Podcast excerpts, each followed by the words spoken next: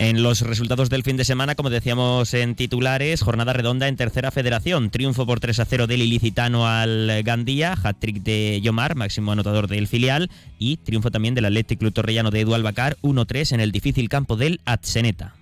En la Liga Comunitat, el Eldense B perdía 1-2 como local ante el Denia, el Alicante caía como local 1-2 ante el Creviente Deportivo y el Santa Pola cedía a domicilio 2-0 en el campo del Tader de Rojales. En División de Honor, victoria del Elche 1-0 ante el Cartagena, derrota del Kelme de Mariano Neira que haya goleado 4-1 en el campo del Levante. En la Liga Nacional Juvenil no ganaba ninguno de los nuestros, empate sin goles del Elche Juvenil B en el campo del Orihuela, el Intango era goleado en casa 0-3 ante el Torre Levante. Y en Segunda Federación Femenina, derrota del Elche 1-3 ante el Femarguín. En balonmano Liga Guerreras Iberdrola, el Atic Go Club Balonmano Elche vuelve a colocarse como colíder. Vencía 25 a 35 en la pista del Betionac, empatado a puntos con el Vera Vera San Sebastián.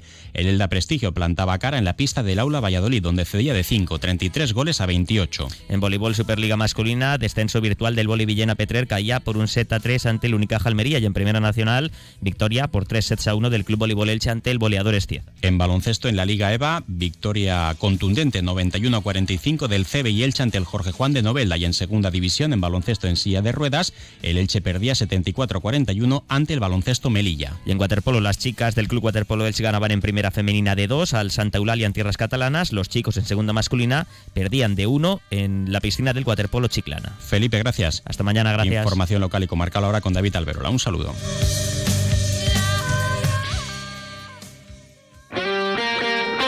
Automóviles Crespo ha patrocinado los deportes en Onda Cero Elche.